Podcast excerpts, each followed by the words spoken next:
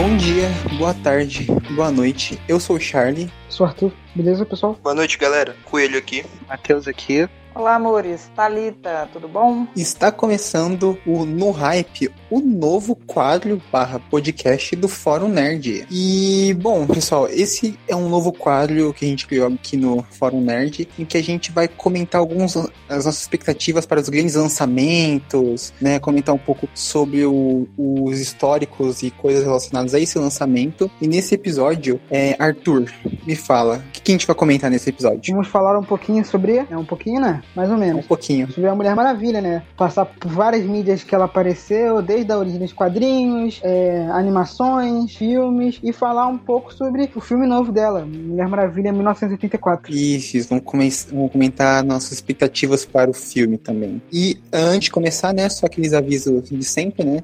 Pessoal acessar o nosso site, que é o forumnerd.com, né, com acento no O, e nos seguir em nossas redes sociais, que é Fórum Nerd no Instagram e arroba nerd underline fórum no Twitter. A gente tá postando muita coisa legal do, no site, muitas críticas, textos, listas do abaixo bizarras, notícias, é, artigos, e pode ter certeza que vai ter muita coisa do Mulher Maravilha também, que tá produzindo pro site. E sobre outros conteúdos, né? Tem Marvel, DC, tudo que vocês imaginam.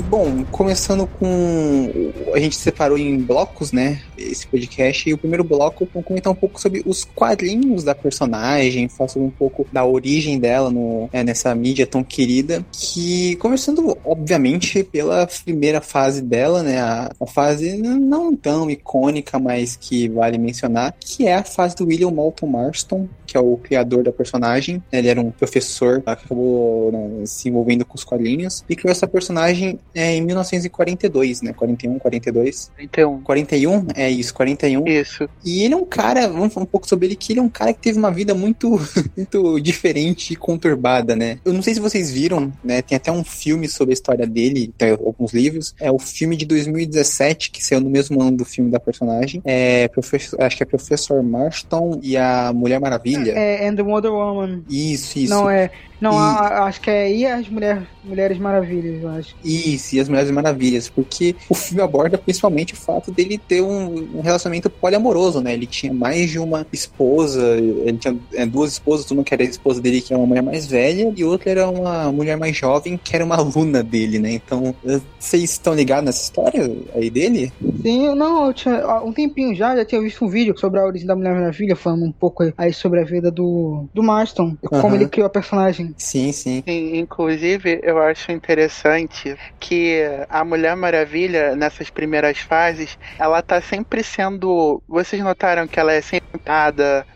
Ela é sempre amarrada. Amarrada. Isso. Tá sempre em posições sexuais que lembram muito aquele BSDM, sabe? Aquela tara sexual que você amarra as pessoas e machuca sim, elas sim. pra ter. Eu acho, isso, eu acho isso uma coisa tão bizarra, mas tipo, você lê essas fases iniciais dela hoje, até até nos anos 80, se você parar pra ver, tem muitas cenas dela nesse tipo, sendo amarrada ou sendo subjugada de alguma forma. Eu acho isso muito perturbador e interessante ao tempo. É, não, é porque se você vê a, a vida dele, né, a relação com as, esposas, né, porque eles tinham essa tara, que eles praticavam isso, né, então ele acabou colocando isso nos quadrinhos, então é, é uma coisa até, é, é, é, meio não, né, totalmente bizarra, né. Sim, e, a, e de fato as esposas ajudavam ele a escrever os roteiros das histórias, no, se eu não me engano. Sempre, elas sempre davam é... ideias de algumas coisas. Bizarro ou à frente do seu tempo, né? A gente também pode. Sim, Pode sim. ser que ele já tivesse uma mentalidade muito mais moderna, né? Pro período que ele nasceu, e eu acho que isso é. se reflete na história, né? Tem um toque mais evoluído, mas eu concordo com o Matheus que às vezes essa sensualização extrema incomoda, né? A gente lendo, assim, vendo algumas imagens de fato. É, uma história que pega muito isso é Mulher Maravilha Maravilha Terra 1. É, é... então, que o, o Grant Morrison, ele foi... Jesus!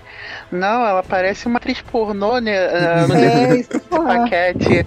Não, é, totalmente. E tem várias cenas nesse sentido. Aí eu, eu olhando assim, eu, meu Deus, que, quem aprovou isso aqui, cara? Porque, cara, tá bizarro, sem condições. Eu acho interessante que, ao mesmo tempo em que, em que tem essa pegada bem mais se, pegada sexual, eles ainda dão de homenagear as fases antigas dos quadrinhos. Então eu gosto dessa história. É, o, o Marston, ele tem um caso curioso porque acho que tem um livro sobre a vida dele, e ele tem esse lado mais pra frentex, né? Uh, cara, que é que eu peguei pela premissa. É que ele, ele cresceu, né, numa casa cheia de mulheres, né? Acho que ele não teve contato, muito contato com o pai dele. Então ele foi criado pela mãe, a tia, né? Algumas irmãs. Então ele sempre. Por isso que ele tem todo esse lado de dar bastante destaque pra personagem feminina, né? Embora, né, tem toda a questão lá que é meio bizarra envolvendo as questões da Mulher Maravilha sempre estar tá amarrada, né? Do laço da verdade. Que, inclusive, um, um, detalhe interessante é que ele é o criador do teste de polígrafo. Esse que é o, o nome? Polígrafo. Isso, é. é. o polígrafo. E o polígrafo foi o que ele usou para a inspiração dele para criar o laço da verdade. O laço da verdade. É, que é uma isso. das ferramentas mais icônicas da Mulher Maravilha. É, é. é, é essa fase inicial é muito bizarra. É, tipo, tem questões como todos os quadrinhos da época tinham até um pouco uh, racistas e é, preconceituosas, principalmente porque era um tempo de guerra, né? Então a Mulher Maravilha enfrentava, tipo, japoneses, né? E os japoneses super estereotipados, é, isso, nazistas. Então é meio complicado, mas tem uns vilões bizarros, né? Tem o. Tem uma edição que ela enfrenta um, um, um, cientista maluco que cria uma arma, um raio que vai transformar, que é um cara que odeia mulheres, então ele cria um raio que vai transformar todas as mulheres do mundo em homens, né? Então tem um. Tem, tem umas histórias ah. bem bizarras nessa época, né? E agora, em 1985, a gente teve a Crise nas Infinitas Terras, né? Uma, uma saga famosíssima que foi basicamente um reboot do universo DC, né? Em que eles, nos quadrinhos em que eles encerraram o pré-crise, né? Que era o, todo o universo é, até então da DC e começaram o pós-crise, né? E é uma saga, enfim, que acontece um monte de coisa, vale a pena ver. E quando eles rebutaram, cada personagem ganhou uma nova fase, com uma nova equipe criativa diferente, uh, grandes nomes, né? O, o Batman teve o Frank Miller, o Superman teve o John Barney. A Mulher Maravilha, eles chamaram o Jorge Pérez, que é um grande desenhista. Que fez a crise, né? Que ajudou a fazer a crise. Isso, que desenhou a crise, fez o Jovem Titãs pra, pra comandar essa revista. Ele é o escritor. Uh, não, ele é o desenhista ele é o escritor, mas é, tem algumas edições que tem. É, ele recebe a ajuda do Len Wein e outros é, roteiristas e editores da DC. É, se não me engano, ele desenhou, ele desenhou até a edição 24, continuou retrizando mais ou menos até a edição 60, 61, aí saiu depois. Isso, da... isso. É, essa fase foi uma fase que durou até bastante tempo, né? Ela começou em 86 e foi mais ou menos 87. até o. 87, tá. Isso, foram 24 edições, mais um anual. E esse, talvez seja a fase mais icônica da personagem? Dá pra dizer? A mais é, importante? É, acho que pode, é a mais importante, com certeza. Com certeza é. Eu só não sei se é a melhor. Ih, rapaz. É, ah, assim, eu acho que todo mundo aqui leu essa fase, né? Sim, pô. A versão do podcast. É, é uma fase que ele traz uma.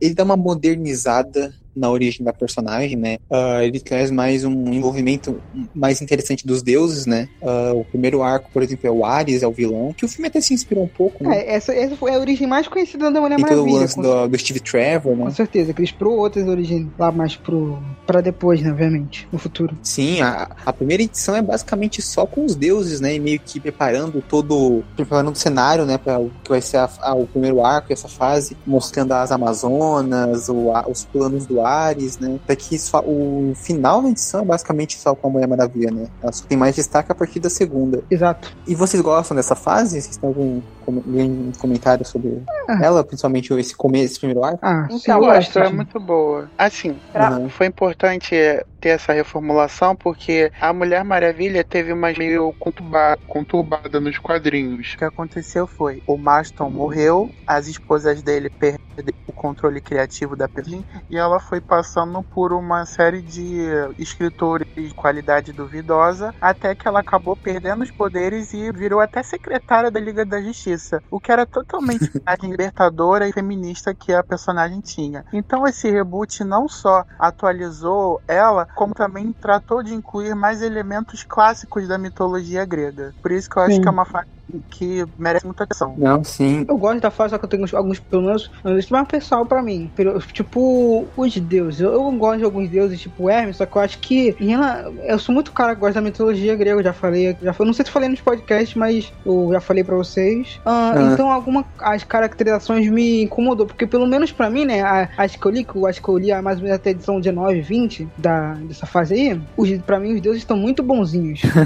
é, não. Em relação. Mais ou menos, né? O Zeus é um cara que eles constroem com um grandíssimo babaca, né? Uhum. Isso que me surpreendeu. É, então. No início realmente parece que os deuses são bonzinhos, mas ao longo do, de todo, não só o Deuses Imortais, mas durante toda a fase do Jorge Pérez, ele vai desconstruindo isso aos poucos. O Zeus se prova um babaca, aí depois tem ela começa a ter problema com outros deuses também, porque eles ficam exigindo muitas coisas dela. Então eu acho que a noção de, de que eles são bonzinhos é só uma coisa para ele ir desconstruindo ao longo das edições. E ó, que eu gosto muito da origem, sim, gosto muito dos Imortais e da depois da São Grande da Fé dos Deuses, que vem depois, e na, naquela parte que é da Cisne de Prata e da, da Circe, que é, que é logo depois das Imortais. Só não gosto dos Imortais que fica. Ah, muito... sim, sim, essa, essa É, eu só não gosto muito, de, desculpa, de Desafio dos Deuses, que fica indo e voltando, se não me engano, fica indo e voltando em Millennium, e a HQ, se não me engano, pelo que eu vi, a HQ do Superman, que tem umas partes que são, acho que na HQ do Superman, que mostra, aí Millennium também, que fica envolvida no meio, aí fica meio confuso, que eu fiquei com preguiça de ter que ler essas. É, assim, essa fase, eu gosto como eles tratam os deuses, né? O, até tem um pouco do Hércules, que é um cara que é, abusa basicamente da Hipólita, que é a mãe da Mulher Maravilha. Tem, uh, tem elementos Sim. interessantes que é até interessante que a, a Hipólita depois salva ele, né? E mostra meio que uma misericórdia, é. mesmo ele tendo feito abusado dela, né? E tem um detalhe que a gente não falou até agora é dos coadjuvantes, né? Tem o Steve Trevor, que, que é nessa é mais versão velho, não é um é muito mais. É, e, sim, é mais velho e não é um interesse amoroso da, da Mulher Maravilha, né? Por incrível é. que pareça. Tem a Eta Kent, que é uma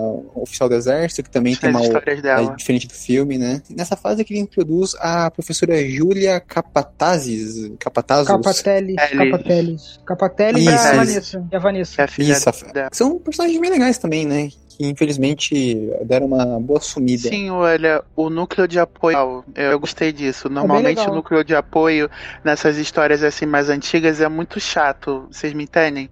É, é sempre sim, um sim. certo mimimi, é um personagem que aparece só pra ficar, para ser resgatado, mas aqui o núcleo de apoio dela realmente sim antes de partir pro segundo arco, né, que é quando o segundo, terceiro arco, que é quando a gente tem a mulher leopardo, né, surgindo nas histórias, é, Thalita. Ela surge bem rapidamente, né? É, não, ela não tem muito personagem, mas, ô, Thalita, você que leu nessa fase, você, esse arco, você achou ele interessante, né, você que também é fã da personagem, você gostou desse arco? Então, eu até sugiro, né, pra quem como eu não, não nunca se aventurou, assim, nas HQs, eu acompanho muito a parte cinematográfica, mas nem tanto os HQs. Eu achei excelente porque dá, um, assim, dá uma base histórica mesmo dessa questão de como as Amazonas se originaram, que no filme um resuminho super breve, que não te dá de fato assim é uma explicação concisa sobre. Então eu super recomendo, eu não eu desconhecia essa parte assim dos deuses, esse embate entre Ares e Atenas, né?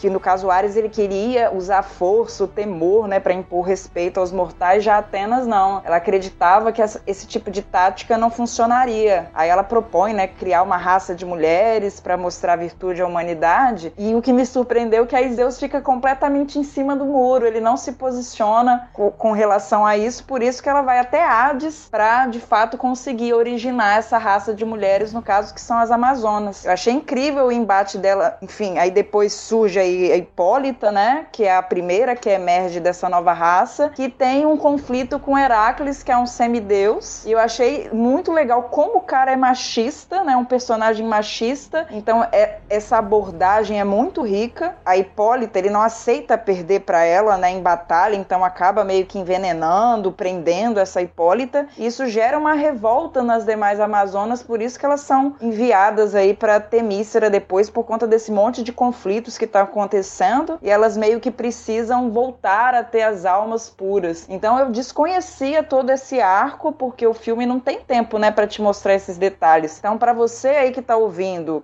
e que também não conhece, leia esses quadrinhos do Jorge Pérez que eu achei eles bem assim dinâmicos e bem explicativos. Eu gostei bastante. Sim, sim, o filme até dá uma desculpa que os deuses morreram, né? Eles não se aprofundam muito nisso, infelizmente. É, que morreram, se não me engano, é isso que morreram lá na guerra lá do, do começo de Liga da X, se não me engano, não é? Que eles É, não, é, a gente vai- na guerra Ele- da... Não, Eles, o Eles Ares no filme eles né? morrem, eles morrem pela mão do Ares, que o Ares não concordava esqueci. com Ah, é. a criação dos homens e se revoltou contra o resto dos deuses. Aí ele mata os deuses e Nossa, só as Amazonas pra detê-lo. Uhum, é isso mesmo. Passando pro segundo arco, né, o segundo terceiro, que a gente tem a introdução da vilã da Mulher Leopardo, né? Vilã que vai estar no filme novo, né? E é uma, uma versão até interessante, não é minha favorita, mas é, em que ela tem um tem aquele ajudantezinho, né? Que é um cara que faz um ritual. Ela, É. a Bárbara Minerva, né? Ela está está transformada na Mulher Leopardo, né? E tem o- as garras e os poderes. É um arco legalzinho, mas não, eu não acho que é tão interessante quanto Mas esse não aí. tem muita A coisa. origem é meio fraca, pra ser sincero, sabia? É. eu esperava, eu esperava mais, é, sabe? Pareceu muito um one shot introdutório, sabe? Ah, só pra dizer que Sim, existe exato. a vilã,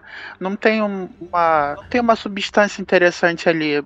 Acho que poderia ter Aham. sido melhor. Eu achei que a, a Bárbara, no caso, poderia ter sido embalhada, já que ela é apresentada como uma pessoa que tá doente, que tá morrendo. Eles podiam ter feito isso de um jeito mais interessante, mas ok, pra época foi ok. É, é, eu prefiro Aham. a origem de outra, na, em outra história que a gente vai falar mais na frente, que eu prefiro a origem, que é a mais atual. Sim, sim, sim, mas a gente vai chegar Sim. lá, calma aí. Chega lá. é, eu, eu também prefiro, mas Coelho e a Thalita, vocês também gostaram dessa personagem ou acharam a versão fraca como a gente? Olha, eu não cheguei a olhar os quadrinhos, né, com relação à mulher leopardo. Cheguei a dar uma pesquisada assim por fora, para, afinal de contas, ela vai aparecer no filme. Aham. E eu achei que parece uma vilã meio que secundária, então me gerou um pouco de preocupação. Não sei Aham, se ela vai é. ter uma riqueza, né, assim pro filme vai agregar. Vamos ver. É, tanto que ela nem é a primeira versão, né? Mulher Leopardo. É, não. Acho que é a terceira. A, a, a, se bem que a versão clássica, né, do, do, do que o Eu criou também. é, é- nossa, é bem ruim, porque é uma, é uma. Eles estão indo um pouco pra essa versão no filme que ela ah, usa uma roupa de oncinha, né?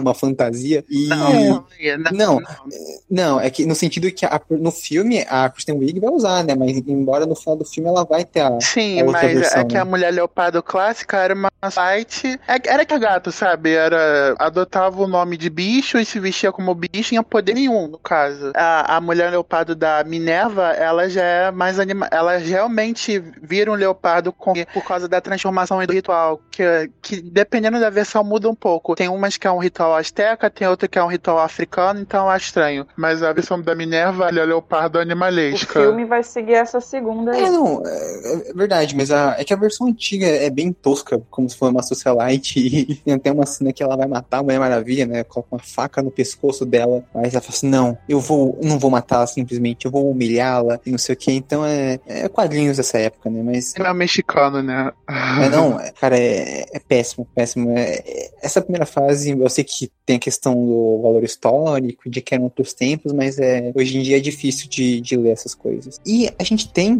o eu acho que a gente pode terminar essa fase do Jorge Pérez comentando esse arco envolvendo a Circe, né? Que é uma outra vilã da Mulher Maravilha, que é uma feiticeira invoca mortos, enfim, faz várias magia louca. E é uma, eu acho que talvez o arco mais sem graça dessa fase do, do Pérez, né? Que a Mulher É. Maravilha vai pra uma ilha lá, que estavam acontecendo coisas estranhas, ela acaba enfrentando a Circe. É, eu acho, não acho, já acho um arco meio desinteressante. Eu achei fraco também. Engraçado que a arte da Circe, eles voltaram a. Lembra que a gente falou no começo que ela. da, da fixação em amarrar a Mulher Maravilha? Então, tem uma Sim. página nessa Aham. fase em que a Circe tá no centro e a Mulher Maravilha tá amarrada numa corrente, presa na parede, numa posição super sugestiva. Aí eu falei, cara, eu não acredito que fizeram isso. engano, na capa dessa edição, na capa dessa É edição, isso, isso. é- Eu tô olhando isso também. é, na capa da edição ela tá amarrada pelo pescoço. Se eu não no quadrinho ela tá pelas mãos, só que na capa tá pelo pescoço, se não me engano. Que é bem mais sugestivo, É, aliás. É. segurando muito pra não rir dessas artes. Não, porque, por exemplo, eu li essa fase já tem uns anos. E conforme a gente vai envelhecendo, a gente vai sabendo novas coisas. Aí quando eu fui ler de novo para participar do podcast, falei, nossa, como é que eu li isso aqui? Achei super legal e interessante. Olha a arte aqui, bem erótico, sabe?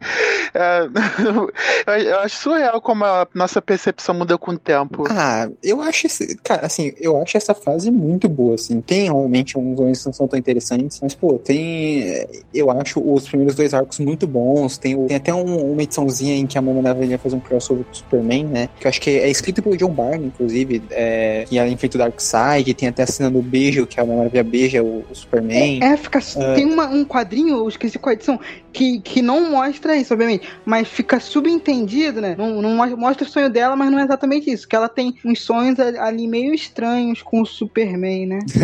Semente dos 952 é... foi plantada nessa época. Ah, não, não. A gente não vai comentar isso. Nesta casa, nós não apoiamos o Superman e Mulher Maravilha. Esse é um chip que não existe nessa casa. Pra próxima fase. E acho que sim. Só, só e nem Mulher Maravilha e Batman. É, é, esse também não. Esse eu também apoio não. sim. Esse eu apoio sim. Só no desenho da Liga, só no desenho da Liga. Mas... Nossa, eu acho forçado demais. Não, não, não, não vai estragar meu chip. um último comentário é que é o Jorge Pérez, né, que é o desenhista dessa fase, e esse cara desenha demais, mesmo com aquela, aquela cena, com a posição, mas é, ele tá, assim, insano, insano nessa fase, tá desenhando demais.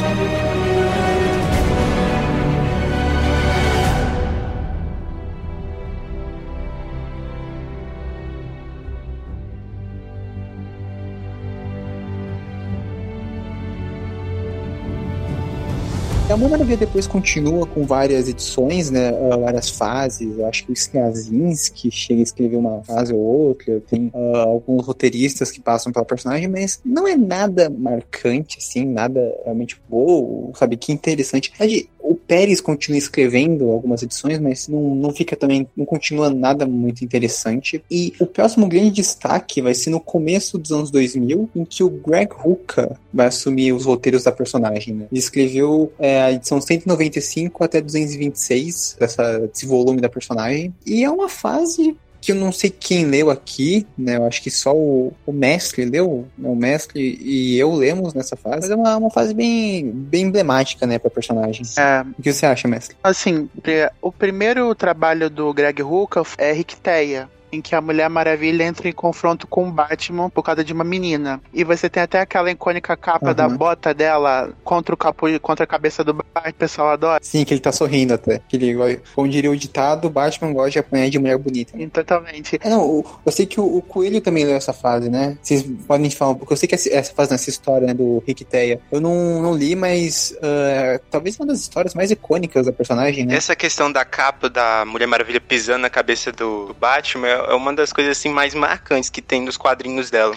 E a uhum. história, ela, ela faz jus às grandes tragédias gregas aí, porque aborda questões de reflexão sobre a questão de justiça, valores e tradições. A Diana, ela é colocada uhum. ali num dilema, porque ela é uma super uma super-heroína para a humanidade, mas ela poderia então se sobrepor a essas leis humanas em nome da tradição, em nome do Ricketeia. Então, uhum. foi uma coisa assim bem interessante de acompanhar. Aliás, o Batman tá no meio de tudo isso aí e tem uma, uma, um plot twist lá no final que eu não esperava. Mas o um ponto positivo pra história. Uhum. Mas basicamente é isso. Eu curti a visão intimista e reflexiva que a Diana é, mostra aqui. É, como o, o, mestre falou, né? O Rick Teia vem antes, né, da fase dele. E a fase dele é interessante porque ele resgata alguns adjuvantes, né? Tipo o Steve Trevor. Tem o Ferdinando, né? Que é o touro vegano, que é um cozinheiro também, que é um, é um touro, não, um minotauro, né? Vegano, que é cozinheiro, que é um, é um personagem maravilhoso. Não sei como não, esse personagem não apareceu nos cinemas ainda, que é um amigo da Diana, que fica cozinhando pros amigos dela. Uh, e é uma fase que ele explora muito o lado dela, da Mulher Maravilha, como embaixadora, né? A gente tem também um retorno de alguns vilões, como o Dr. Psycho, né? Que apareceu na fase da. Na, na, até na animação da Arlequina recente. Obviamente tem o Leopardo, tem o Ares. Mas acho que talvez o momento mais famoso dessa fase é o arco envolvendo a, a Medusa, né? Que a Mulher Maravilha se cega pra conseguir duelar contra a personagem, né? Contra essa vilã. E é, é uma fase bem, bem legal. Você também curte ela, mestre? Eu gostei que nos depois da fase do Jorge Pérez, eles continuaram trazendo figuras mitológicas clássicas para ela poder combater. Você entra a Medusa, você já tinha o Minotauro, que você mencionou que ela. Então, e, e é um dos combates mais interessantes porque, imagina, um herói ter que ficar permanentemente cego para poder lutar contra o vilão. Isso é uma coisa que eu acho que na época tinha usado, né? Porque, se eu bem me lembro, após isso, o pessoal da Liga da Justiça ficou questionando se a Mulher Maravilha ainda poderia ser membro depois de estar cega, mas aí ela fez um teste e calou a boca de todos eles. Ou seja, ela ela é cega, surda, muda, não importa. A mulher ali pra falhar mesmo. Sim, sim. É, é, essa cena é bem legal, né? É, que ela consegue se provar pra liga. E essa fase desenhada, vários desenhistas, né? Tem o Hags Morales, que desenha uma edição, tem o, o cara do Hellblazer, o, acho que é Sean Phillips, né? Que desenha uma outra edição. Mas é, não, não, eu não acho que é tão bom. Eles não são. O trabalho deles aqui não é tão bom quanto o do Pérez, mas eles são bem competentes. Acho que as capas das edições são bonitas do que os desenhos dentro delas. É uma coisa sim, que eu fiquei prestando atenção quando eu li a, a, fase dele, as capas eram todas maravilhosas, sabe? Dava pra você botar no wallpaper do telefone legal. Mas aí tu olhava o desenho das edições e eu, hum, isso aqui não tá tão legal não, podia ter contratado alguém melhor.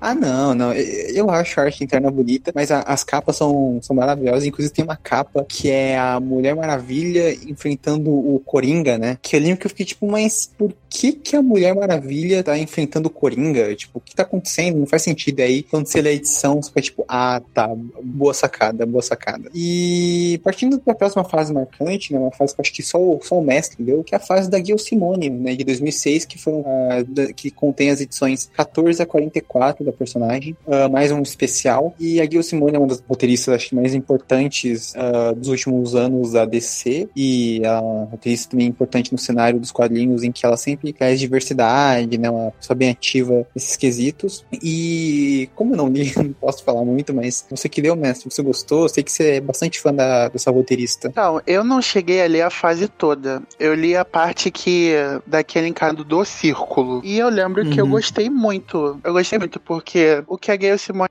ela pega uma perspectiva materna no anseio da, da sociedade das Amazonas e traz ela e bota uma complexidade, porque as Amazonas eram sempre botadas como pessoas idealmente boas, que sofreram muito e agora só querem ficar na delas e sem problema. E o que, que a Gale fez? Ela pegou e subverteu isso com a história da maternidade da Diana. Nessa história, assim, uhum. assim, o círculo, Hipólita, ela tinha um grupo lerdas e tinha a, obriga a obrigação de proteger de todo mal. Mas o problema é que quando a Hipólita cria Diana a partir do barro, essas, essas veem na criança uma ameaça. Por quê? Porque várias amazonas tinham, tinham desejo de ser mãe e elas não podiam ser mães. Então, quando a Hipólita teve, fez a Diana, elas ficaram com medo de que a criança ia acabar dividindo a sociedade das Amazonas. Bom, eu achei interessante ela se anseio pela maternidade como uma forma de rivalidade delas, né? Porque a maternidade é uma coisa muito poderosa para as mulheres e tudo mais. E não é uma motivação que, tipo, ah, eu, eu quero governar o mundo, quero subjugar tudo. É uma coisa bem mais pessoal. E eu gostei disso que ela fez. É,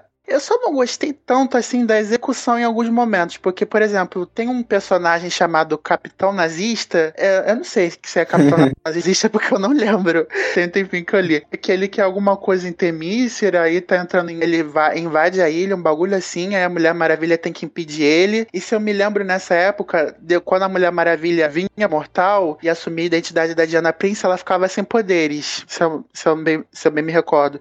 Então era meio que, que é assim. muito funcionava muito à base de roteirismo, mas eu achei a trama criativa e a arte era bem feita. Tem, tem, tem vários, várias coisas ali que eu acho memoráveis. Não é uma minha fase favorita. Eu gosto. Foi, foi bom.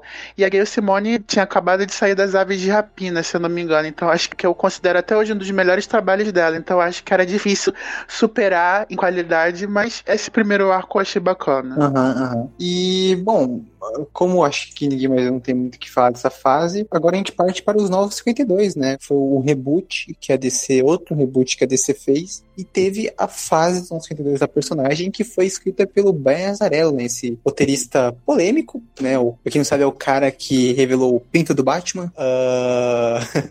e, enfim, escreveu grandes histórias para Vertigo, Hellblazer, enfim. E ele fez é, 35 edições. E quem leu aqui, eu acho que foi só o Arthur. Então, uh, Arthur, que deu uma, uma parte, traz né? um pouco lá. Isso, Não, traz um gente. pouco, é, traz um, um pouco as suas considerações dessa, dessa fase. Ah, eu até gostei um pouquinho no, no, no começo, assim, né, da história. Outro, outro problema, né, o problema é a mesma coisa que, pra mim, é uma- é diferente. O problema é, agora, é literalmente a caracterização dos deuses, que tem, tem uns personagens que são muito feios. O Hades, tá, tá, ele transformaram o Hades numa criança, o Ares virou um velhinho, barbudo. Um velho, é. É. Sim, eu, eu não li essa fase, mas eu tô ligado que ela é uma das mais elogiadas no 52. E tem um lance que os deuses estão morrendo, não é um negócio assim? Que estão mais enfraquecidos. É uma, Não um negócio assim? que deu, é, é, Ze- Zeus, né, a gente, a gente fica meio que não entende muito bem O da que, história, plot da história é: o Zeus sumiu, é, sumiu, sumiu. Zeus, o, o Zeus sumiu e o resto dos deuses acaba entrando numa batalha pra poder ver quem fica com o trono. Aí você tem a Hera, É. o Poseidon, o Hades, o e outros tentando disputar o poder. E nesse meio tempo aparece uma mo... o nome dela é Zola, que ela está É Zola. grávida de um outro filho de Zeus. O filho de Zeus. Isso. Aí o Hermes envia, a mulher, envia ela pra Mulher Maravilha pra protegê-la, porque a Hera quer matá-la. Se você conhece a mitologia grega, você sabe que a Hera é uma esposa muito ciumenta e ela acaba Aham. descontando nos filhos bastardos das frustrações que ela tem com ele. Então ela acabou ao longo matando vários semideuses. Isso é algo que essa história explora, inclu explora muito. E eles, assim, a principal mudança que tem em relação é, nesse novo reboot é que a Mulher Maravilha deixa de ser triarro e ela passa a ser uma semideusa, filha de, filha de Zeus com a Rainha Hipólita. de... Exatamente. E ela ganha um boost maior nos poderes, porque, se eu não me engano, nas outras, nas outras encarnações, os poderes dela vinham da armadura que ela usava. E, e tinha, ela até tinha força divina e tudo, mas vinham da armadura. Aqui não, ela, os poderes vieram dela mesmo Aham. Eu acho que o único deus que mudou muito, mas eu gostei, foi o Hefesto. Hefesto eu gostei. Eu gosto dos personagens de apoio da Mulher Maravilha nessa. Tem a Zola, tem o Hefesto, tem o Eros, né? O, o- o Cupido, que em vez de dar um arco e flecha usa duas pistolas douradas. Ah, tem o, o Lennox, que é, seria meio que o meu irmão da Mulher Maravilha, que é um cara que engano, ele, ele tem a. O quê? O que, mestre? Orion. Nessa história também, o Orion, o filho do Darkseid. Ah, ele, ele aparece, o o Ora aparece também como personagem de apoio. E o Hermes, é que é, fica, tem que ajudar a proteger. É, e eu, como falei, não gostei da caracterização do, de alguns deuses. A, a, a Era, eu gostei muito. A Era foi uma pessoa. Mesmo que a roupa dela, né? Que ela não usa uma roupa, ela literalmente anda nua com uma capa de pavão. Mas eu gostei da, de como a, a Era é representada nos quadrinhos. Sim, eu gostei dos visuais. Assim, pra um quadrinho, eu achei os visuais bacanas. Agora, se eles fossem fazer um live action disso, eu já não acho que ia funcionar muito. Mas, assim, eu gostei do visual cartunesco dos deuses. Ficou, ficou, trouxe artes bacanas. É tipo, o Poseidon virou um bicho do mar lá, muito louco. O, o Ares virou uma criança. Não, Hades, né? O deus do, do submundo, virou uma criança com o negócio cheio de vela na cabeça, né? Cheio de cera, assim. É, pegando fogo. Uhum. É, eles deram uma boa repaginada, então, né? Uma, uma fase bem, bem celebrada pelos fãs. Sim, sim, porque, por exemplo, os 952, a justificativa da DC, que a DC deu pra dar uma reboot no universo, além de que já tava tudo muito complicado, era fazer uma reconstrução dos personagens, né? E em toda reconstrução você adiciona novos elementos. A principal que foi que a Diana deixou de ser criada do barro e passou a ser uma deusa, o que deixou ela bem poderosa em no, no universo DC, né? Porque antes ela. Porque se eu não me engano aqui, eu acho que ela pode ficar para Superman, não é? Se- eu não tô enganado? Eu acho que é isso. É, eu não li todos que é os isso, né? dois. Mas acho que é isso sim. Porque ela agora é uma deusa? Uma semideusa, né? Sim, ela, ela- Inclusive, eles tiraram do filme um dos. a- No filme da Mulher Maravilha, de 7, eles tiraram umas coisas dessa edição, que é a questão dos braceletes. Que os braceletes eram raios de energia. E quando ela tira, ela entra no modo Berserker, como vocês falam. Eu achei, eu Uhum. achei que isso é uma das maiores heranças de- que, que essa fase deixou pra, pra novas encarnações. E ela se encerra, né, nas 55 edições, aí acho que é o, o David Finch, Fincher, eu sempre confundo com o, David, com o diretor David Fincher, ele, ele, ele e a esposa assumem, né, o, o HQ, né, ficou uma história bem mais ou menos, né, eu sei que todo mundo fala que Ficou horrível. Não. é, foi- Fala, só, quando o Brian Azarello. Aliás, esse é um problema todo dos 952 que os escritores iniciais vazaram, as HQs caíram vertiginosamente. Poxa, você lê a Mulher Maravilha, depois da edição 35 fica muito chato. Não, nem, é, quero, é, nem quero saber quando é, vai acontecer quando, é, quando começar a ler a partir do Grant Morrison saiu de Action Comics. Mas isso é outra coisa. E depois a gente teve no Renascimento, né, 2016, um, um novo começo, entre aspas, né, porque não foi um reboot, mas enfim,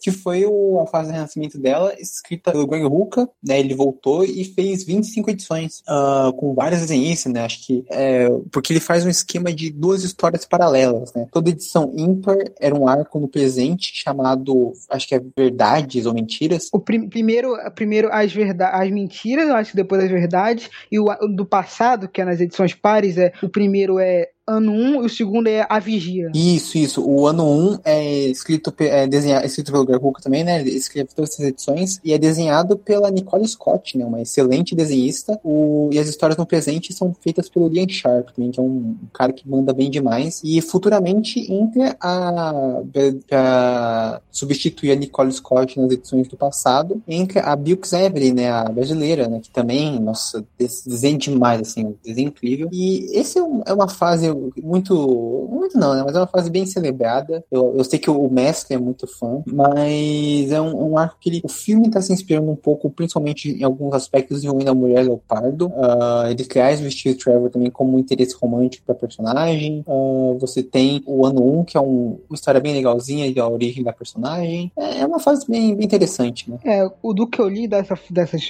fases aí, né, do passado e do presente, eu gostei muito. E pelo menos o começo, eu, eu, não, eu não gosto assim muito do final, mas pelo menos ali do começo até o meio, e até o one shot da, da Bárbara, eu gostei muito de, de ano 1, pá, gostei pra caralho. Uhum, uhum. É, ele desenvolve mais a Bárbara com uma amiga, né, da, da Mulher Leopard, da, da Mulher Maravilha. Da Mulher Maravilha, pra depois quando ela vê. É. Até no As Mentiras mostra isso, né, o sofrimento da, da Bárbara como mulher leopardo, né, que, que ela tem uma fome meio que insaciável, né, de comer carne de homem. Sim, sim. Né, carne. Então, aí fica muito mais emocional essa relação dela com a Diana. Sim, sim, é, é bem interessante. E você, Mestre, eu sei que você ama essa fase. Ah, não, eu acho que você entendeu mal. Eu gosto muito dos 952, assim, do Brasil Essa é, é, muito boa, mas não é. Mas eu gosto mais dos 952. Mas assim, o que eu gostei, finalmente eles deram uma relação complexa pra Mulher Maravilha e pra Mulher Leopardo. Porque como a gente tinha falado, a Mulher Leopardo lá no. lá com o Jorge Pérez foi muito blasé. E aqui eles deram mais camadas para essa relação e desenvolveram da forma. Aí você vê que elas começaram como amigas, aí com o tempo a, a ambição e a inveja da Bárbara foram corroendo ela, então tem elementos muito legais. Uhum. É, tem o. É, aí o segundo. O segundo arco, né? Todo envolve a Verônica Veio, é isso o nome dela? A Verônica Cale e a. Cale, a Verônica Cale e a doutora Psycho, que. É a doutora. Desculpa, a doutora Cypher, que é amiga uhum. dela, a Adriana. É, é um arquinho bem mais ou menos, mas é, é divertidinho, né? Tem o retorno do Ferdinando, pelo menos. É, meio que a Vigia, ela é uma versão nova de um grupo de vilões na Mulher Maravilha, que era, acho que, eu não sei o nome em português, mas estava aqui, que era Vilani em, tipo, é, Corporação Vilani. Elas aparecem depois que a gente vai falar em, em Bloodlines, quando a gente falar de, de outras mídias. Uhum. Sim, sim, então, sim, eu, eu, conheço. Eu não lembro o nome direito agora, em por aí também. Mas assim, essa parte da Verônica Cale, ela é interessante, mas eu não muito de como termina. É, eu não sei, ficou aquela sensação de tipo, que, eles, que o Greg Hooker não soube bem como finalizar o bagulho e jogou qualquer coisa. Porque você vê que nada ficou resolvido. Eles dão um retcon nos eventos do 950. Aí a Mulher Maravilha meio que fica alucinando com a troca de realidade, não, sabe bem o que aconteceu de lá ou de cá. E paralelamente a gente tem a história de origem nova, né? Que tem até aquele momento que o pessoal fodou muito nas redes sociais, ela segurando o laço e o, o laço da verdade. Aí o laço traduzindo as palavras dela, e tinha até o Batman e o Superman. E eu achei legal, mas tipo, em relação a, ao desfecho, eu achei que deveu.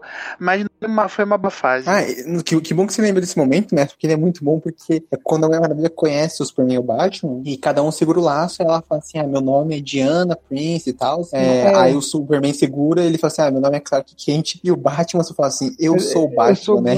E, o, é, e, o, e aí eles olham e o Batman dá tipo um sorrisinho, né? Porque uh, porque no final das contas ele, né, enfim, ele consegue até manter a identidade. É bem diferente do, do foi longe, O Batman foi longe demais. É, ele ultrapa consegue da verdade, porra. isso também me lembra aquele do. aquele momento lá de. É, já que a gente fala rapidinho, né? Que isso não tem nada a ver. Eu acho que de Liga da Justiça é, Sombria tem aqueles espíritos lá muito loucos, se não me engano, lá na casa do Jason Blood. Aí né, aqueles espíritos, acho que da morte lá, aí eles meio que, eu acho que ficam com medo do Batman, tá ligado? Aham, uhum, é, da, da animação. Sim, das melhores cenas desse filme, inclusive. O... Sim. Depois disso, a gente tem outros escritores que assumem, né, a personagem no Renascimento. É, o James Robinson, tem a, a criadora da Kamala Khan, a J.H. É Wilson, acho que é esse nome dela, J.L. Wilson, não sei, uh, que faz uma fasezinha legal, legal da personagem envolvendo...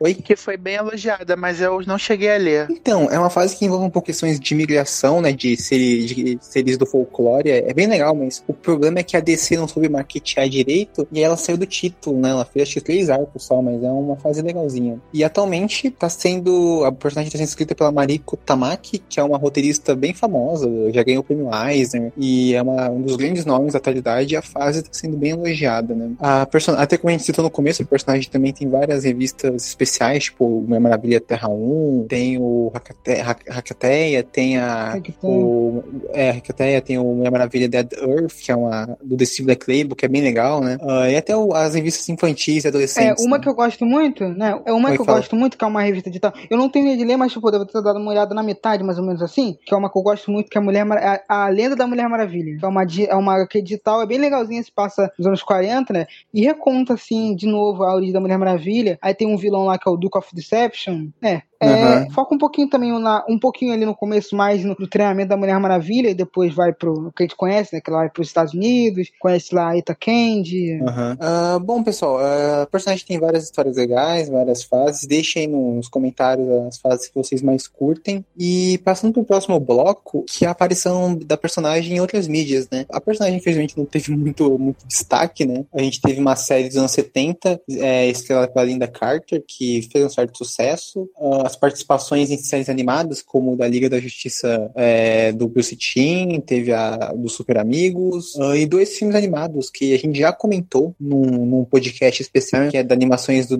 da DC, então quem quiser dar uma olhada, já ter uma opinião mais completa, só ir lá, que é o Mulher Maravilha de 2009 e Mulher Maravilha Linhagem de Sangue, de, que saiu ano passado, em 2019. E vocês acham essas... A gente já comentou algumas dessas em outros podcasts, mas quais, é, qual a participação dela em outra mídia que vocês mais curtem? Começando pelo, pelo Arthur. É, ó, eu ainda não vi a Liga da Justiça nem a Liga da Justiça Limite do ICAU. Tava vendo que tava, que tava querendo ver o Animated Series do Batman também, já pega, obviamente, no Liga da Justiça. Mas pelo já que eu não vi, eu acho que a minha participação favorita dela em outra mídia foi mesmo em Mulher Maravilha 2009, que é um filme que eu gosto muito. Uhum, E você, Meu Coelho? ponto sobre essa questão da, das animações, mas principalmente sobre os filmes, o de 2009 e o de 2000 e... Linha, o Linhagem de Sangue, que eu não sei quando saiu. Uhum, 2019. É que é, é um problema que se estende aos outros heróis da editora, mas especificamente sobre a Mulher Maravilha é que eles são. As animações são escassas e que aproveitam muito pouco do, do potencial. Além disso, eles ainda insistem em focar toda vez na, na, na origem dela. O, o Rick Teia, por exemplo, daria uma ótima animação, mas cadê que investem? É, isso é verdade. É, realmente, faltou uma animação ali na época ali com do Batman do Superman. Eu tava falando isso, eu não,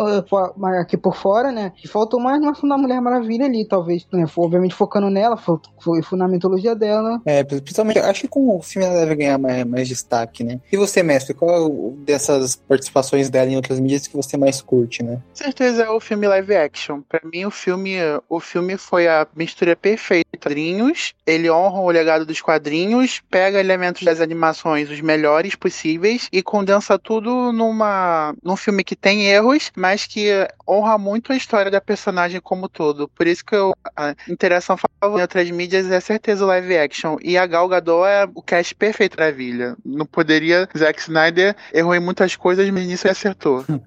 Beleza, então. E você, Thalita, qual a participação dela que você mais gosta em outras mídias? Então, meu contato maior foi com a animação da Liga da Justiça, que passava até no Bom Dia e Companhia do SBT. Uhum. Eu lembro, assim, que eu só não gostava tanto quanto o X-Men Evolution, que na época eu era... Eu amava, assim. Mas eu acompanhava acompanhei e eu gostava principalmente assim da formatação da liga dessa animação, que além da Mulher Maravilha, eles tiram o Aquaman, né, e entra a Mulher Gavião. Então tem uma mulher a mais integrando o time e eu achei isso bem legal. Uhum. Tem também o Lanterna Verde, que é o representante afro-americano, né, que é o John Stewart. Então eu gostei dessa composição. Acho que eles interagem entre si de uma forma legal. A Mulher Maravilha, inclusive, ela é uma das e entra por último, se eu não me engano, né, nesse time. E eu gosto que nesse desenho ela meio que se incomoda com os costumes patriarcais. Mesmo para época, ela enfatiza isso muito. Então eu achei bem interessante, apesar de ser uma questão que se debate mais atualmente. Já alguns anos atrás ela já evoca isso. Então eu gosto bastante. É, é legal. Não é tão bom quanto o X-Men Evolution, não me matem, mas é muito bom também. O meu primeiro contato com questão de super-heróis foi com essa animação da, da Liga da Justiça Sem Limites. Então eu tenho um grande apreço. E como a Thalita falou, é realmente muito, muito envolvente, é empolgante. Foi muito legal de acompanhar todo, todo dia de manhã. Uhum, é, eu também acho que concordo com ela, tirando a parte de X-Men, né? Uh, mas eu, eu cresci também vendo no Bom Dia Companhia, né? Essa animação. E eu acho que também é, dessas é minha favorita. A personagem, embora ela não tenha tanto destaque quanto, sei lá, o Flash, o John Stewart, o Batman, até o Superman, é uma personagem que tem um, consegue ser carismática e chamar a atenção do público. Uh, eu gosto bastante dessa, dessa animação do, do que o Bruce Timm e o Paul Dini fizeram, né? E antes da gente comentar o filme novo, né? Uh, o Mulher Maravilha 1984, vamos falar um pouco sobre a personagem uh, no DCU, né? As participações dela no, nesse, nesse universo. Começando, né? Infelizmente, a gente vai ter que falar do Batman vs Superman, esse filme que existe, infelizmente, lançado em 2016, que tem a introdução dela, né? Que é uma das poucas coisas boas desse filme, né? Uh, acho que todo mundo aqui não, não gosta do filme, né? Mas concorda que a participação dela é muito boa, né? É, talvez a melhor coisa do filme, talvez. Eu Ué. considero a única coisa que prestou, sinceramente. Se não fosse é... por isso, seria podia apagar da memória completamente. É. Meu Deus, quantos jeitos do Snyder aqui. Vai até me benzer. Pessoas sensatas, né? Pessoas sensatas, né? Vai até me benzer aqui, ó. Você vai fazer a gente ser cancelado no Twitter, ó. Tô avisando. Não, nós amamos o Zack Snyder. Gostamos de todos os filmes dele, mestre. Amamos, amamos a propaganda dos outros filmes, né? No, no meio da batalha, bora fazer um marketing um próximo filme, né? Mostrando os heróis.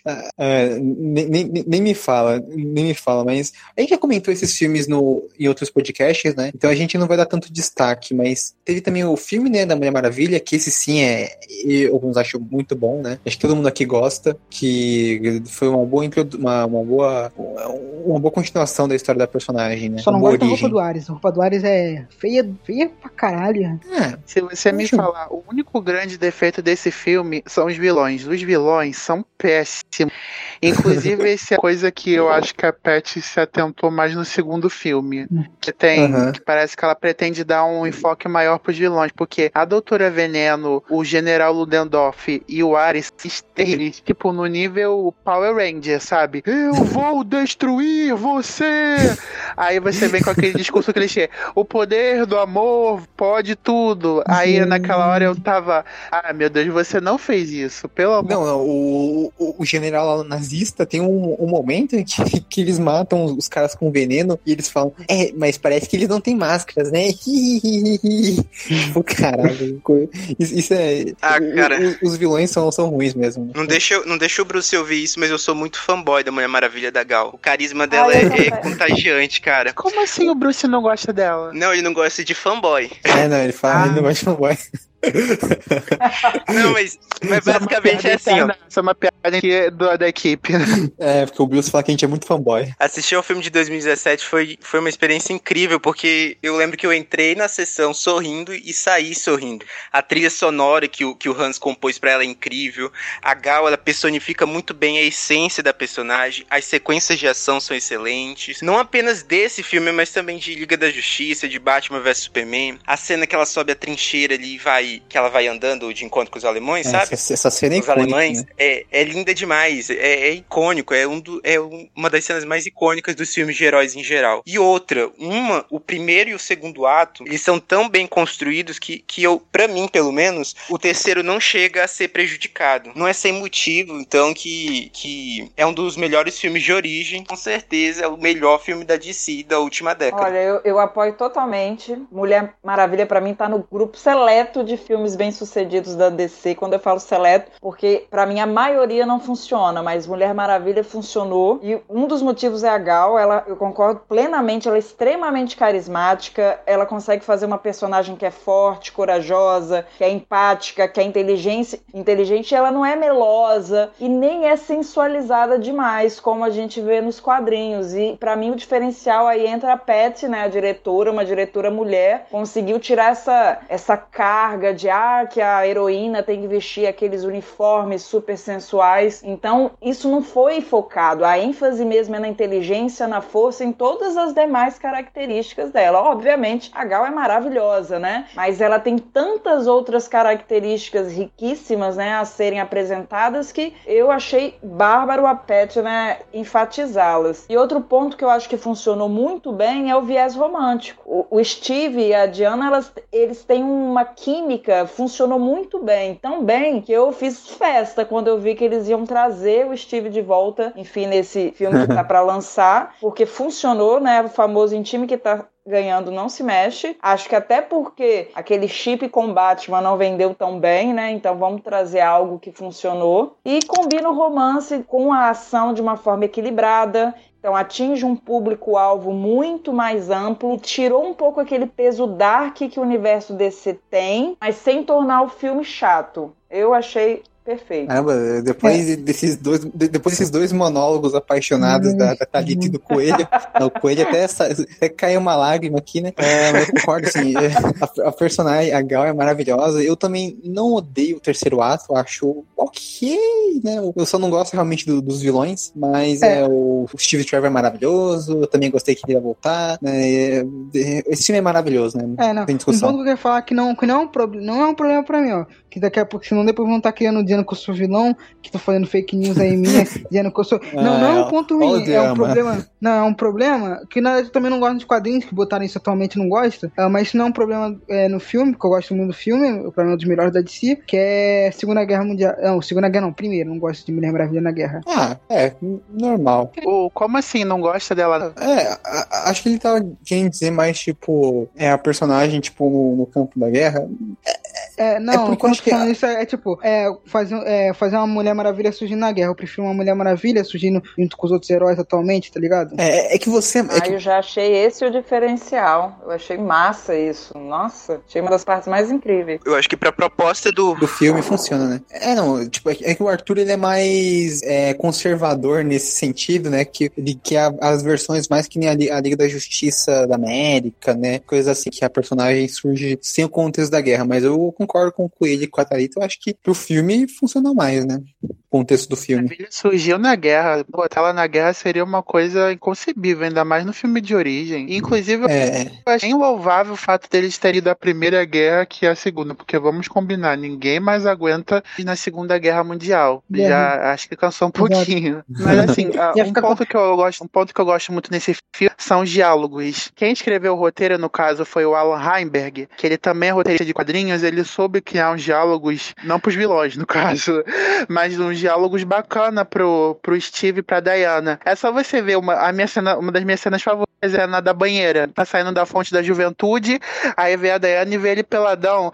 A diálogo, a malícia no diálogo é uma coisa tão palpável, mas é tão inocente ao mesmo tempo que eu fiquei, cara, quem escreveu isso aqui é um G. Porque, tipo, eles falam de uma coisa meio que. Eles fazem uma piada sexual, mas sem apelar muito pra palavreado chulo. Obviamente por questões de classificação hereditária e tudo mais, mas, tipo, tem uns diálogos bem ácidos, não só questões sexuais, mas também sobre machismo, sobre eh, questões da guerra, coisas políticas. Então, eu gostei muito dessa parte, assim, que foca no núcleo deles. Não, sim, é realmente. Essa cena é muito boa. E o melhor dessa cena é a reação, a interpretação da Gal, né? Porque ela fica com aquele, aquele ar curioso e o Steve tá entendendo tudo, né? Mas para ela não tem toda aquela malícia. Aliás, e falando dessa questão da dinâmica, aquela cena do barco também é muito boa deles dois juntos. Eu lembro que eu li que foi, ela foi improvisada até. Sim, sim. É, tipo, acho que não tem mais muito comentar desse filme. Uh, a gente já fez um cast que a gente comentou bastante sobre ele, que acho que é o segundo podcast, né? Sobre o, os filmes da DC. A gente é. tem o último filme, a última participação dela, que foi em Liga da Justiça, né? Que é, esse filme, né?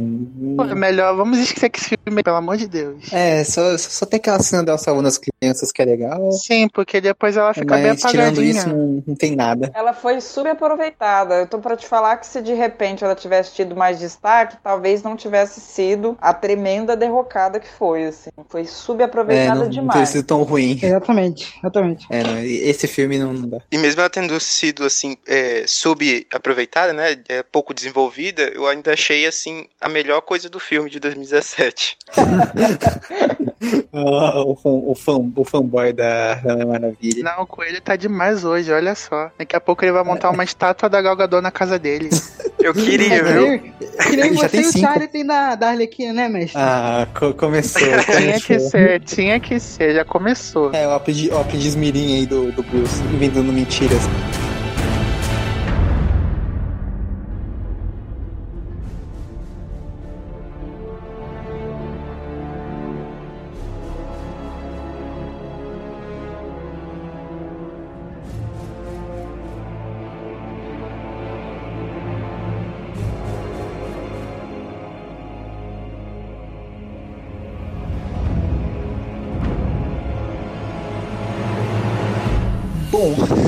Estamos aqui, né? A gente está gravando o podcast no dia 5 de dezembro, né? Uh, basicamente duas semanas antes do lançamento do filme nos cinemas, né? É Maravilha 1984, que terá o retorno da Perry Jenkins no, na direção e ela, junto com o Geoffrey Jones, né? O famoso é, roteirista de quadrinhos, os dois são responsáveis pelo, pela história do filme, né? Enquanto o roteirista Dave Callaghan, acho que é assim que falam dele. Dave Callaghan. Isso, isso. Ele assina o roteiro do filme, que é um filme que a gente vai chegar. A gente vai chegar a falar sobre o, os problemas de produção, né? A questão dos adiamentos e tal, mas vamos se focar um pouco no filme agora em si, que uh, a gente vai ter o retorno do Chris Pine, né? A gente não sabe ainda como, como ele vai voltar, né? Como eles vão explicar o retorno dele, mas a gente vai ter também a Kristen Wiig interpretando a Bárbara Minerva, que é a Mulher Leopardo, né? A famosa vilã da personagem, e Pedro Pascal, né? Esse ator queridíssimo que estava fazendo sucesso com o Mandaloriano, interpretando o Maxwell Lord, né? Um,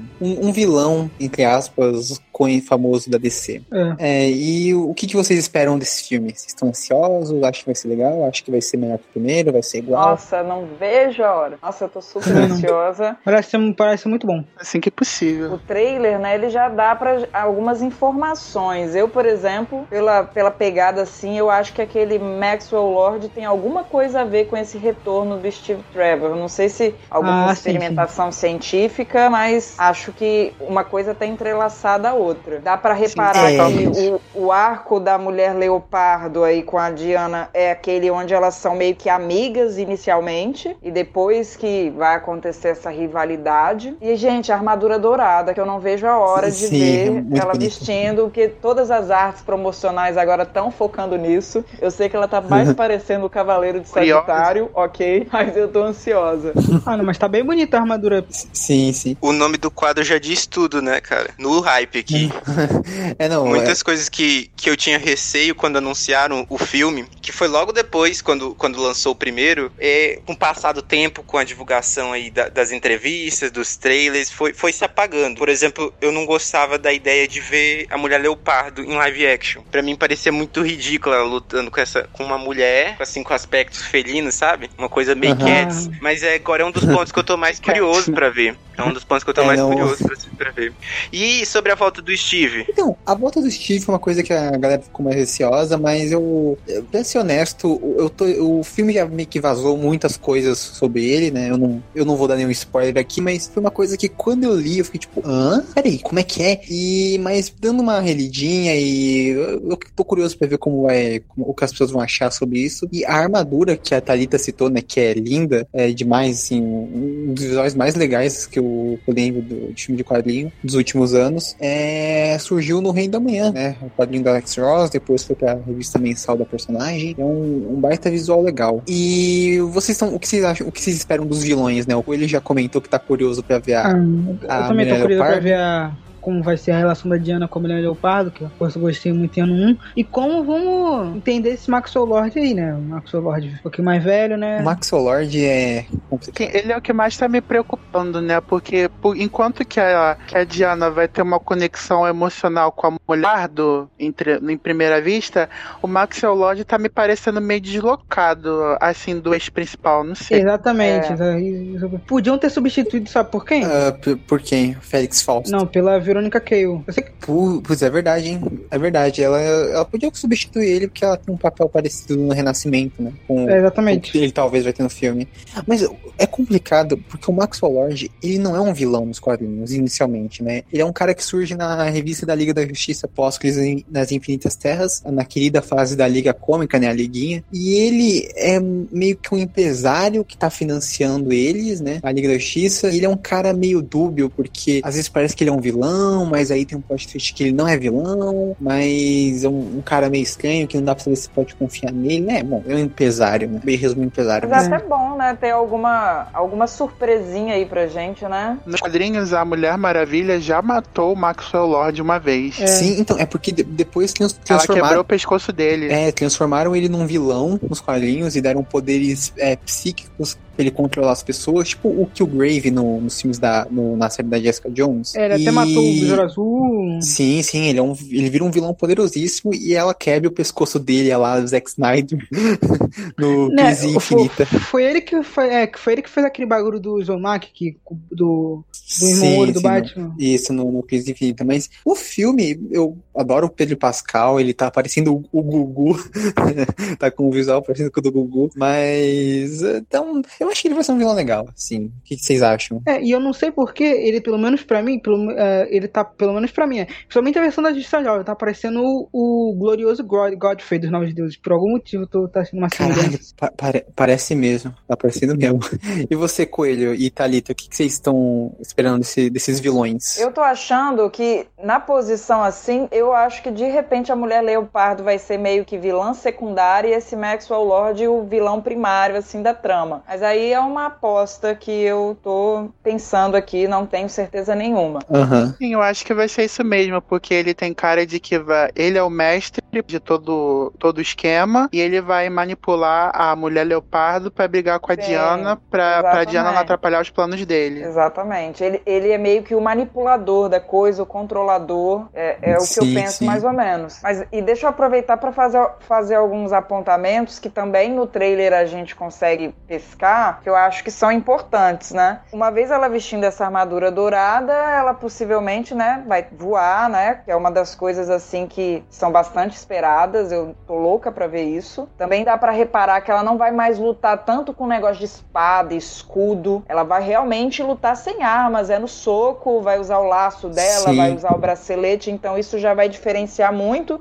do filme anterior. Dá para ver que ela vai ter aquele lance do jato invisível dos quadrinhos, porque tem uma cena dela, né, com o Steve olhando meio que pro céu com aqueles fogos de artifício. Então dá uma dica de é. que pode ser. Uhum. Eu só quero ver achei... explicar isso aí. Jato invisível. Ah, eu, é. eu acho que vai ser apenas uma, uma referência, sabe? Eles dois no jato, mas só pra, pra referenciar. Eles não vão inserir o jato no, no filme. É... Eu espero que não, pelo menos. Não, não posso falar. né? Porque vamos supor... O Steve voltou dos mortos.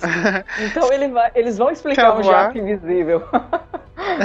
Esse retorno dele é uma, é uma das coisas que eu tô mais curioso para ver como é que vão explicar, né? Porque pô, o cara, o cara ter sobrevivido à explosão do primeiro filme, então vão ter que fazer algum tipo de magia muito louca para trazer ele de volta. Então, se eu não. Se, eu tinha imaginado que ia ser um descendente dele, alguma coisa assim. Não ele mesmo, depois que eu vi que seria ele. É, tipo, é, no, no, tra no, no, no, trailer o Maxwell Lord aparece segurando uma pedra, né? Uma pedra que, segundo, acho que o, algumas. A que o Perry Jenkins falou, é uma pedra meio mágica. E na hora que ele tá segurando essa pedra, ele fala no trailer que, tipo, ele pode realizar desejos, mas que toma um. É, ele toma algo no lugar, né? Então eu acho que deve ser algo relacionado a isso, talvez, né? Mas como eles vão, Místico, né? vão explicar o. É, como eles vão explicar o negócio do Steve Trevor vai ser isso, não, não sei. Eu acho que Mas, sobre é... essa volta do Steve, essa volta do Steve, eu não sou, eu não sou muito a favor porque parece que traz uma ideia superficial da morte, meio que tira o impacto que teve a morte dele no primeiro filme, sabe? Eu, eu não uhum. gostei muito, mas também não sei como é que eles vão abordar no filme, né? Então é esperar para ver. Minha opinião, sim, sim.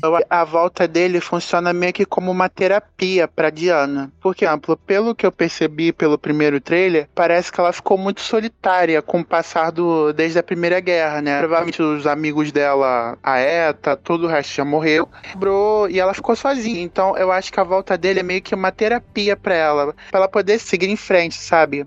Ela estar com ele de novo, poder ter vários momentos legais com ele, porque no primeiro filme eles se conheceram durante só uns dias, então eu não que a relação deles foi muito. Eles não puderam ser um casal de fato. Eu acho que esse filme vai fazer isso, ele vai mostrar eles como um casal, e no fim eu acho que aceitar a perda dele, ou seguir em frente, ou. Inclusive, uma, uma coisa que o filme vai fazer, ele vai ignorar um pouquinho o que foi estabelecido em Batman vs Superman, que a Diana ficou afastada da de Isso é meio que uma coisa que o primeiro filme já tinha feito de certa forma, mas eu acho que esse aqui vai chutar o pau da barraca. Porque, tipo, não é possível que a mulher correndo no meio de Washington não vai, o pessoal não vai notar que ela tem superpoderes e tudo mais. É, até não tem mostra ela quebrando umas câmeras na Cotiara, mas sobre o Steve Trevor, eu acho que o, o final do filme vai ser muito um lance meio, tipo, ela tendo que escolher que se ela for derrotar o Maxwell Lord, o Steve Trevor vai, tipo, meio que morrer pra sempre, sabe? Voltar pro, pro mundo das almas, sei lá, alguma coisa assim. Então, deve, eles devem criar, tipo, um liaminho, assim, né, sobre, sobre, sobre essa questão. E, e, vocês acham que, que o Maxwell ele vai partir pro, pro, pra, pra luta mesmo com a Diana ou vai ser só a Leopardo, a Mulher Leopardo? Não, acho que vai ser. Acho que a Mulher Leopardo vai ser o, a, o, o, o, braço, né? Vai ser a pessoa que vai lutar com a, com a Diana. O braço e ele é o cérebro, no caso. É. é. Ah, se pá, acho que vai Inclusive, uma teoria minha de que o Maxwell Lord vai seduzir a Mulher Leopardo pra poder ficar do lado dele. É isso que, que vai acontecer. É assim que ele vai ela contra a Diana. É, talvez aconteça um bagulho que né, normalmente acontece em filme, né? De eles transformarem meio que o Max, usando lá o cristalzão, em outro vilão, né? Fazer meio que um amálgama com outro vilão lá aleatório, pra ele poder lutar com a Diana, porque, né? Esse Max aí não tem cara de que vai podia conseguir. Igual fizeram com Ares também no outro, né? Que no final ele assume, assume aquela outra forma. É. Eu não sei se eu é. gostaria, na verdade, porque ficou meio forçada aquela questão do Ares no primeiro filme. Uhum. E, bom, sobre. Daqui a pouco a gente volta a falar um pouco mais sobre uh, o que a gente mais está animado aqui, as nossas expectativas. Vamos falar um pouco sobre esse lançamento conturbado do filme, né? Porque o filme inicialmente estava programado para estrear em, no final de 2019, né? Acho que era novembro de 2019, mas os produtores decidiram adiar o filme, né? Inclusive falaram que eles estavam apressando muito a Perry Jenkins, muita produção, e eles olharam e falaram assim, tipo, ah, é melhor não adiar para 2020 é, e lançar o filme na moral, né? Com CGI bom, com uma boa trilha, que inclusive vai ser o Hans Zimmer que vai fazer, né? Não apressar a produção do filme. Mal, eles mal sabiam que 2020 ia ser um inferno, né? Ia ser o, o, o inferno na Terra, né? E o filme acabou sofrendo na pandemia, é, da pandemia e foi adiado diversas vezes até que ele vai estrear agora em dezembro, né? Uh, e foi anunciado a bomba de que o filme vai estrear nos cinemas, uh, mais ou menos entre os dias 16 e 20 mundialmente, né? Os cinemas que foram impossíveis, né, até estreias. E no dia 24 de dezembro ele vai estrear durante um mês exclusivamente no HBO Max, né? Que é o serviço de streaming da Warner. Uh, essa notícia pegou todo mundo de surpresa, mas é, o que, que, vocês acham disso? Vocês acham que vai dar certo? Vocês acham que foi uma boa? Vocês acham que vai dar ruim? É, é mas acho que vai dar um Ela é um negócio mais ou menos, né? É o que Olha, da pandemia. Tá. Eu, eu não via. Minha alternativa seria adiar mais. Eu, no lugar deles, adiaria mais, esperaria vacina. Afinal de contas, o cinema hoje em dia não, ainda não está seguro, então não vai render a bilheteria desejada. Então, na minha opinião, o, o correto seria adiar um pouco mais. Mas eu sei que esse baque na indústria, né, realmente está impactando finanças, então tem que lançar. Então, a meu ver, lançar no streaming no mesmo dia que no cinema, nessa situação, é explicável eu não acho que vai gerar um impacto maior do que geraria se fosse só no cinema, não. Sabe? Eu já tinha até me conformado que eu não ia assistir Mulher Maravilha nesse ano. Pra mim, eles iam ali adiar pra, não sei, mais ou menos junho do ano que vem. Então foi, foi, foi inesperado para mim. Uhum. Que é dividido com essa decisão. Como a Thalita falou, em termos financeiros, é, é, é, é mais do que compreensível que eles não podem mais ficar adiando o filme eternamente, isso gera custos e tudo mais. Mas não sei, o filme tinha expectativa de um bilhão nas bilheterias na, antes dessa pandemia. Eu não. É, olhando, eu não sei se vale a pena. É, não. É, a gente discutiu bastante isso no site, no, uh, devem ter mais textos sobre isso também né, futuramente, a gente discutiu nos, nos grupos também, mas é, foi uma decisão inesperada, né? Uh, como a Teta disse, eles não. Eles, ah, o estúdio precisa de dinheiro, né? Pra continuar financiando os filmes, os projetos. A questão, pelo que eu vejo, e eu vi alguma, alguns analistas falarem, é que o filme, conforme você vai adiando mais, o orçamento vai ficando mais alto, né? Então, eles não podem ficar adiando infinitamente. O filme já foi adiado várias vezes. eles financiam os filmes por empréstimo. Eles não, eles não tiram do dinheiro do caixa, eles pegam empréstimos com bancos. E como você vai adiando, os juros vão crescendo, crescendo, até que chega um ponto que dobrou o valor do. Sim, não, e até o, o marketing, né? O, marketing, fazer pôster, uh, divulgação, né? O horário para passar o, os teasers nas, nas TVs, no YouTube, isso custa dinheiro, né? Então o marketing vai agravando o orçamento do filme, como o Messi falou também a questão do, dos empréstimos. Então é, é, meio complicado. Eu, honestamente, tô curioso para ver. Até já saíram algumas projeções na China. É, a gente fez até notícia pro site, então dei uma conferida, mas as projeções são até bem altas, assim.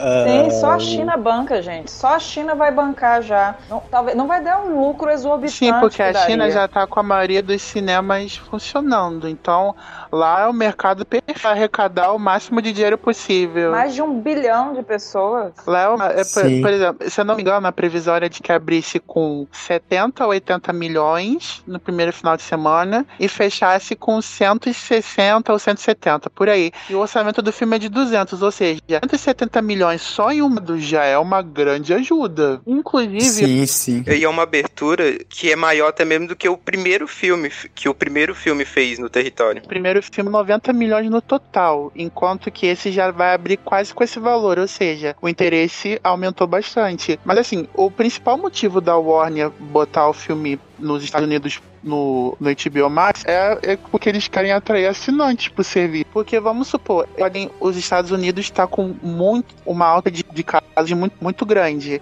e tá morrendo muita gente. Então, não, não vai rolar pessoal ir pro cinema pra poder. Pra, então, o que, que eles pensam? Ah, vou botar o filme no stream, o pessoal vai assinar e eu vou ganhar. Eu, o pessoal, eu vou trazer, botar um grande blockbuster pro stream, o pessoal vai se interessar, vou promover bastante e eu vou ganhar muitos assinantes pro meu serviço. Eu vou estar ganhando dinheiro com o filme, mas forma. Então, esteja válida. Mas é como eu disse, eu não sei se vale a pena. Se você esperasse para lançar nos cinemas, tinha expectativa de um, fazer um bilhão de dólares. Pô, o único filme do que fez até hoje foi o Aquaman. E o Aquaman deu uns 300 milhões de. E DCU, DCU no caso. Ah, Coringa é, ah, tá, é, o, tá, é o Sword. É parte. Uhum. Mas aí, tipo, o, o Aquaman deu um lucro de quase 300, 300 milhões. Maravilha podia dar até mais, porque eu acho que não foi tão caro assim. Eu não sei. Eu, uma decisão tinha que ser tomada, só não sei se é certa. E no final parece que esse filme da Mulher Maravilha vai ser o teste para ver se eles vão manter aquela decisão de lançar todos os filmes do estúdio no streaming direto ano que vem também. É, é que essa decisão foi mais radical porque o Mulher Maravilha vai ter uma janela de uma semana, mais ou menos, antes de entrar no HBO Max. O que foi anunciado é que no mesmo dia que o filme for estrear no cinema, já vai chegar no HBO Max. É, é, é realmente uma. Mas então, a, não não pode a falar. gente, brasileiro, assim, a gente estranha, a gente já fala, nossa, a pirataria. Mas, por exemplo, nos Estados Unidos, a pirataria não é tão forte assim. Então, de fato, vai ter gente assinando o HBO Max e assistindo pelo streaming. Realmente, de repente, né, em outros países, como o Brasil mesmo, a pirataria acaba, né, acaba se destacando aí nesse momento. Mas ainda assim, eu acho que não vai impactar tanto. Eu volto a destacar é, que eu acho que vai cobrir tranquilamente e vai gerar um lucro. Infelizmente, a tristeza é que não vai bater recordes. Eu tava doida Sim. pra, assim, esse Mulher Maravilha ser o filme mais assistido da DC, sacou? E visualmente Sim. falando, assim, ele é um filme pra assistir na telona, pra assistir no cinema. Sim, no, IMAX, Sim, no, no IMAX. A são das cores,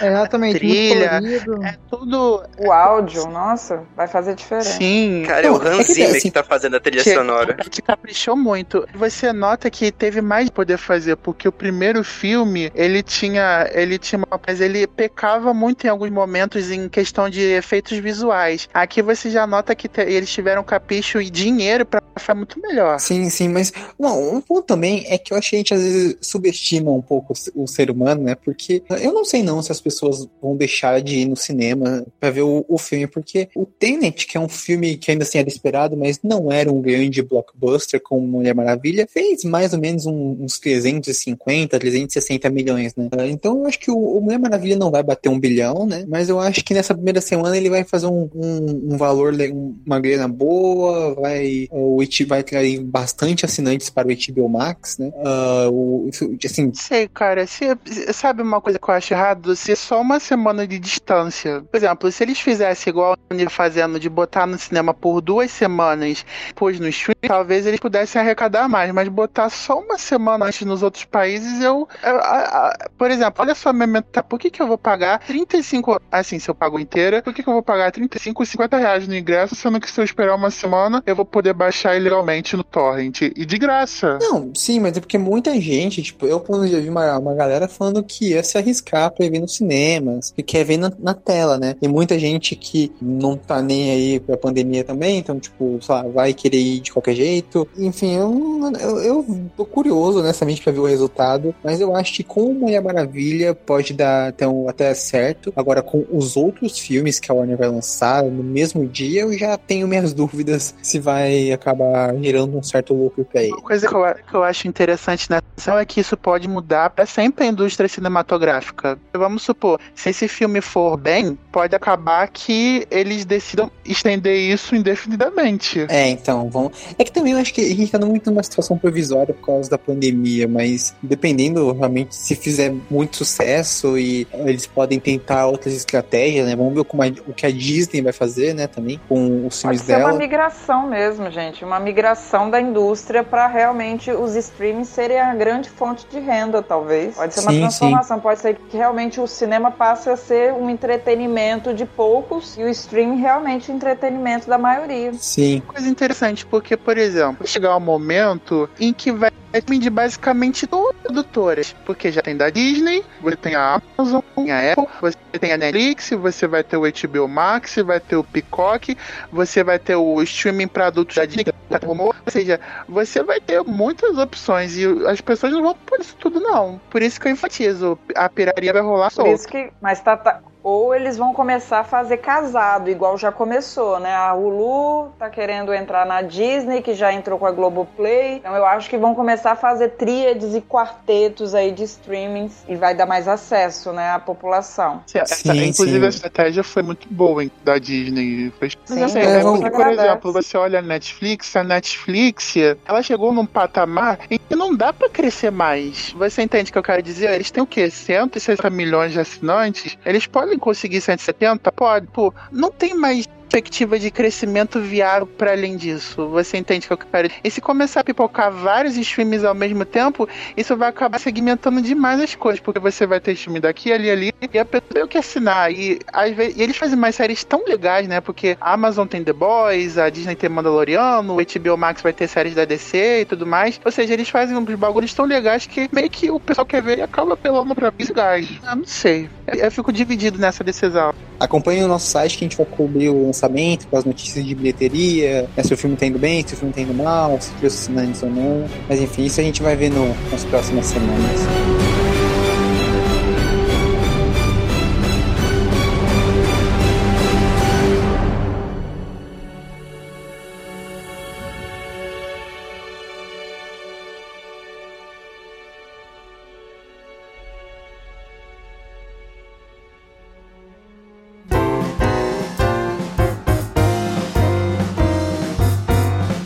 Antes de encerrar o podcast, eu só queria fazer uma pergunta para cada um. O que vocês mais querem ver no filme da Mulher Maravilha? Começando pelo Arthur. Arthur, o que, que você mais está interessado para ver nesse filme? Ah, acho que, eu acho com certeza como vai funcionar a Mulher Leopardo, além da relação dela com a Diana, como vai ser, porque aparentemente diferente, vamos falar assim, Diana 1, a Mulher Leopardo vai ser um pouco mais, mais para baixo, né? Um pouco menos confiante. Como vai funcionar essa relação da Diana? Deve ser por isso que ela deve ser meio que seduzida pelo Maxwell Lord a, a virar a Mulher Leopardo, exatamente isso que eu quero ver. Também o visual, né? Que a gente viu um pouco, mais ou menos, né? No trailer desse fandome. Quero ver como vai funcionar a versão completa dela, formada totalmente em Leopardo. Aham, uhum, boa, boa. E você, Coelho, o, o nosso fã número um da, da Minha Maravilha? O que mais você mais tá é, ansioso então, no filme? É, o mesmo ponto que o Arthur, mas ainda mais na questão da dinâmica da Diana nesse período oitentista. Eu acho que é o que eu tô mais curioso para ver. Aham, uhum, uhum. Bom, uh, também acho que é uma coisa bem. Procura saber como vai ficar os anos 80 do filme. E você, mestre? O que você tá mais ansioso pra ver no filme? Sequência de ação, com certeza. Pelo, pelo, ah, sim, pelos sim. trailers, parece que a Pet tá planejando sequências bem legais. E, inclusive, aquele shot que o pessoal GIF dela, a ação do raio. Eu só fico querendo ver aquilo na tela grande, a, a trilha sonora que ele colocar. A, a são o que tá me deixando muito curioso. Sim, é, acho que até rolou numa entrevista, né, que a Perry falou que se baseou um pouco no Circo de Soleil pra fazer algumas coreografias do filme. Tem até uma cena que ela tá chutando um cara que parece que ela tá dançando balé. Então, realmente, a ação desse filme parece estar tá bem, bem superior ao primeiro, que já era muito bom. Né? Thalita, é, qual é o momento, né? Você também é fã número um da, da Minha Maravilha. O que, que você é mais ansiosa pra ver no filme? Olha, eu sou uma romântica incurável. Então, eu fiquei arrasada no primeiro com o Steve, então eu tô louca para ver esse retorno, a justificativa e o desfecho, né, de, desse casal que eu super, super chipo. Mas pra não ficar só no romântico, eu gosto desse contexto histórico de Guerra Fria, então eu quero ver como que essa atmosfera vai ser aproveitada no contexto aí da Mulher Maravilha. Tô bem curiosa. Sim, isso é bem interessante. Acho que a gente nem comentou, mas filme como os passos anos 80 deve abordar um pouco Guerra Fria. É, realmente parece que vai, eu quero ver como eles vão abordar também. E eu acho que,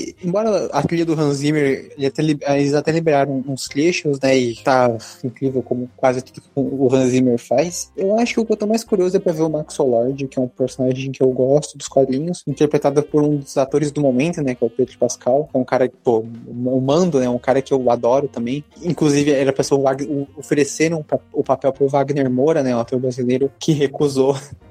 Ainda bem, porque eu, eu, eu acho que combina mais com o Pedro Pascal. Mas é, eu tô curioso para ver como eles vão adaptar o Max Lord para as telas. E, bom, acho que agora a gente já tá chegando ao fim do episódio, né? Uh, só aproveitando mais uma vez para dar os recados de sempre. Né? Acessem o nosso site, forumnerd.com, com acento no O. É, nos sigam nossas redes sociais, que é Nerdforum no Instagram e arroba nerd forum no Twitter. É, estamos sempre postando notícias, textos, vamos fazer uma ampla cobertura do filme, do Minha Maravilha. Uh, o Arthur já tá planejando crítica dos quadrinhos, eu tô planejando uns textos explicativos dos personagens. Uh, enfim, tem bastante coisa interessante que a gente publicou, vai publicar ainda. Uh, vai ter, obviamente, uma crítica do filme quando sair no cinema, alguém já deve correr para assistir, ou quando chegar na locadora, né? Correr para assistir e fazer uma crítica. E também o pessoal, né, ouviu o nosso podcast principal, não é uma cópia, se você caiu de paraquedas, por acaso, não sabe, a gente tem o podcast principal principal, que é uma, é uma cópia, que a gente comenta várias coisas. E pode ter certeza que a gente vai falar muito de Mulher Maravilha ainda é, nesse podcast, nesse, nessa, no, não é uma cópia. E também, né, futuramente, a gente vai fazer mais episódios no, sobre outros heróis da DC, da Marvel, ou, ou outros filmes nesse formato, comentando amplamente eles. Vai ser bem interessante. Então sigam a gente no Spotify, no, nos agregadores de podcast. Bom, acho que é isso, né? Uh, encerrando o episódio aqui. Obrigado por ter ouvido, pessoal e até a próxima. Falou, gente. Falou, Falou pessoal. Falou, pessoal. Tchau. beijo.